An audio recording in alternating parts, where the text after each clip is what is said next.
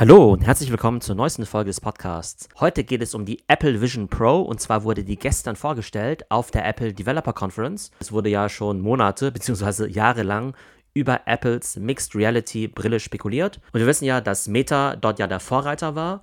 Also mit der Meta Quest, mit der Meta Quest Pro. Meta Quest war so semi-erfolgreich. Meta Quest Pro aus meiner Sicht ein ziemlich großer Flop. Und die Erwartungshaltung war ja ganz klar, dass Apple natürlich eine bessere Hardware produzieren kann und vermutlich auch bessere Software. Trotzdem ist der Zeitpunkt so ein bisschen komisch, dass Apple jetzt so stark auf dieses Thema Mixed Reality setzt, weil ja gefühlt so dieses ganze Thema Metaverse und Mixed Reality nicht mehr ganz so aktuell ist. Man hätte sich vielleicht auf der Developer Conference auch ein bisschen mehr zum Thema AI, also künstliche Intelligenz, erwartet. Dennoch macht es natürlich Sinn, das Device vorzustellen, wenn sie angeblich schon seit Jahren daran arbeiten. Und offenbar hat Apple sich ja auch 5000 Patente dran gesichert.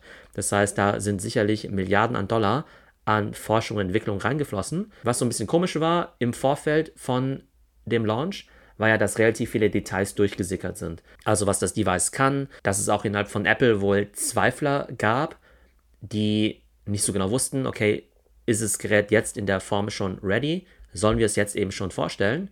Auf der anderen Seite ist es ja so, auch wenn die Version noch nicht perfekt ist, muss man ja irgendwann mal raus an den Markt, damit natürlich auch Developer auch Apps dafür programmieren können. Und dafür ist dann eben auch der Release bei der WWDC, also der Entwicklerkonferenz, gedacht. Das heißt, ja, es wurde jetzt der Öffentlichkeit vorgestellt, aber das Ding kann man ja noch nicht kaufen. Das kann man erst Anfang nächsten Jahres kaufen. Aber es soll eben den Entwicklern präsentiert werden, damit die jetzt hoffentlich ganz viele tolle Apps bauen, damit dann eben nächstes Jahr, wenn das Device dann auch wirklich auf den Markt kommt, es eben viele spannende Apps, Games und Programme gibt, die natürlich dann auch die User davon überzeugen sollen, sich dieses Gerät zu kaufen. Was kann das Gerät technisch? Also das Ganze sieht ein bisschen aus wie eine Skibrille, würde ich sagen. Also ziemlich futuristisch. Das Ding sieht okay aus. Ich glaube, es ist ziemlich schwer, eine Brille zu bauen, die dann auch wirklich cool aussieht.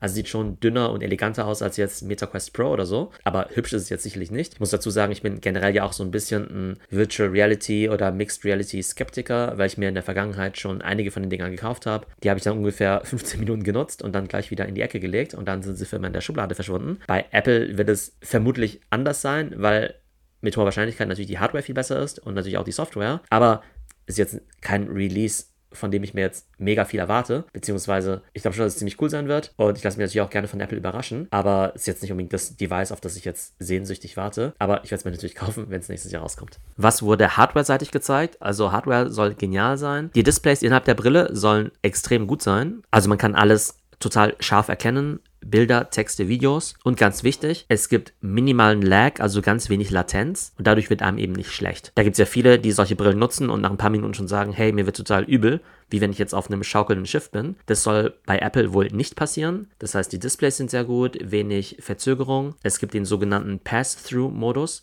Das heißt, man ist nicht in der Brille gefangen, sondern man sieht eben auch, was außerhalb von einem passiert, indem eben das Bild von außen in die Brille rein projiziert wird. Das heißt, wenn da jetzt eben auch Leute rumlaufen, dann sieht man das dann eben auch. Auch wenn man sich jetzt den Kinofilm anschaut oder auf einem Display arbeitet und dann jemand quasi im Raum reinläuft, dann verdeckt diese Person dann eben auch das Display. Das sieht man dann auch dementsprechend, damit es eben möglichst realistisch ist und damit man eben nicht so total in dieser Welt gefangen ist. Das Gerät soll auch relativ leicht sein, also unter 500 Gramm. Das sind dann eben so viel wie ja, drei normale iPhones beziehungsweise zwei iPhone Max. Man muss natürlich in der Praxis sehen, wie angenehm es ist. Apple hat so ein bisschen geschummelt, weil sie den Akku extern angebracht haben. Das heißt, das Ganze sieht auch ein bisschen unelegant aus. Also es gibt so eine Art Battery Pack. Den kann man dann eben über ein Kabel mit dem Headset verbinden und das Battery Pack kann man dann in seine Hosentasche stecken oder auf den Schreibtisch legen und dadurch wird eben das Gewicht der Brille reduziert, was super wichtig ist aber natürlich nicht so elegant, wie man sich es von Apple erwartet hätte. Und dazu kommt eben noch das Spatial Audio, das heißt so eine Art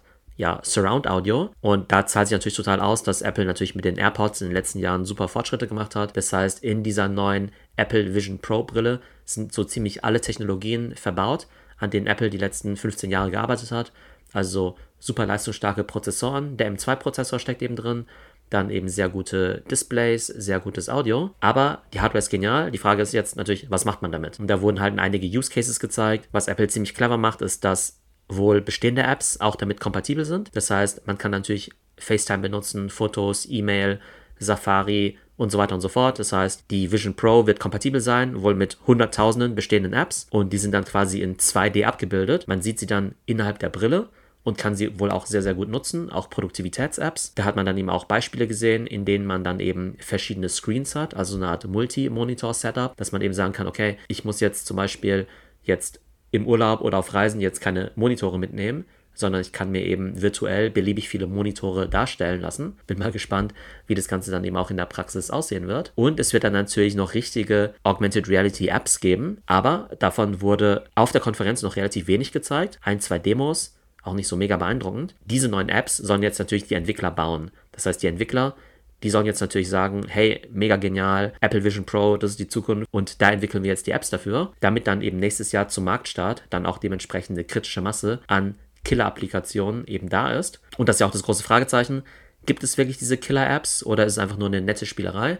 Denn das Ganze soll ja dreieinhalbtausend Dollar kosten. Dreieinhalbtausend Dollar, also definitiv natürlich nur was für Developer oder eben für Early Adopter und Fanboys. Wenn ich Apple gewesen wäre, hätte ich den Preis dafür stark gesenkt. Klar, es kann natürlich sein, dass sie dann damit keine Marge mehr realisieren können. Vielleicht würden sie sogar Verluste machen, wenn sie es eben für nur 2000 Dollar eben verkaufen. Aber ich denke, die kritische Masse ist am Anfang ja viel, viel wichtiger.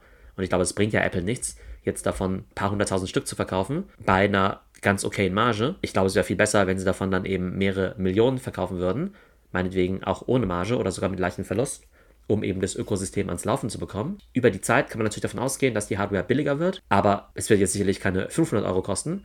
Das heißt, man darf jetzt die Brille jetzt nicht mit einem iPhone vergleichen, sondern eher mit einem MacBook, weil Apple ja sagt, okay, das ist ein Produktivitätsdevice, das ist eben ja preislich eher ein Personal Computer es ist eben kein Handy, es ist erst recht kein AirPod oder so.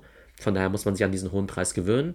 Aber es ist natürlich typisch Apple, dass sie natürlich erstmal so einen krassen Preis äh, raushauen und natürlich auch die Presse stark darauf reagiert. Aber es wird eben wirklich die Frage sein, wer kauft sich so ein Ding am Ende? Was ich allerdings gut finde, ist, dass Apple erstmal eine extrem gute Hardware baut und da eben nicht spart, sondern sie sagen, okay, wir bauen das bestmögliche Device, um die bestmögliche Experience zu ermöglichen. Und dann, ja, schauen wir einfach mal über die Zeit, wie wir das Ding eben günstiger kriegen. Aber ich denke, so oder so wird Apple das Ding niemals für 500 Dollar verkaufen, sondern mindestens für 1000 oder 1500 Dollar, selbst wenn das Ding irgendwann mal Mainstream werden soll. So, das waren meine ersten Eindrücke von der Apple Vision Pro. Auf jeden Fall super spannend, dass gestern eben endlich mal das Geheimnis gelüftet worden ist. Jetzt ist es so ein bisschen schade, dass jetzt die nächsten Monate erstmal nichts passieren wird bis das Ding mal veröffentlicht wird. Ich gehe mal davon aus, dass es auf dem iPhone-Event im September wahrscheinlich neue Updates und Demos geben wird. Aber bis es wirklich mal auf den Markt kommt und bis das Ding wirklich auch mal in Deutschland erscheint, da wird wahrscheinlich noch mindestens ein Jahr vergehen. Denn der Release Anfang 2024, das ist eben erstmal nur für die USA. Und bis das Ganze dann in Deutschland erscheint, glaube ich, können locker nochmal zwölf Monate vergehen. Das heißt, auf der einen Seite sind jetzt alle recht excited, was dieses Produkt angeht. Auf der anderen Seite wird es auch recht schnell wieder in Vergessenheit geraten, weil wir das Ding erstmal nicht kaufen können. Was auf jeden Fall spannend sein wird, sind die verschiedenen Hands-on-Videos, die in den nächsten Tagen auf YouTube erscheinen werden.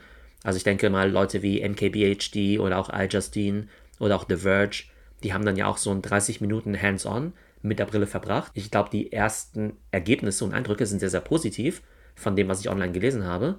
Aber ich denke, wenn die eben ihre Videos rausbringen, dann wird man nochmal einen deutlich besseren Eindruck von der ganzen Hardware und vor allem auch von der App Experience bekommen. So, das war mein Update von der Apple Vision Pro. Ihr hört vielleicht Vögel im Hintergrund zwitschern, weil ich noch im Urlaub bin. Das heißt, das war der Podcast für diese Woche. Und ab nächster Woche bin ich wieder aus dem Urlaub zurück und dann sollte der Podcast wieder regelmäßiger kommen. Ich hoffe, es geht euch gut und bis zum nächsten Mal.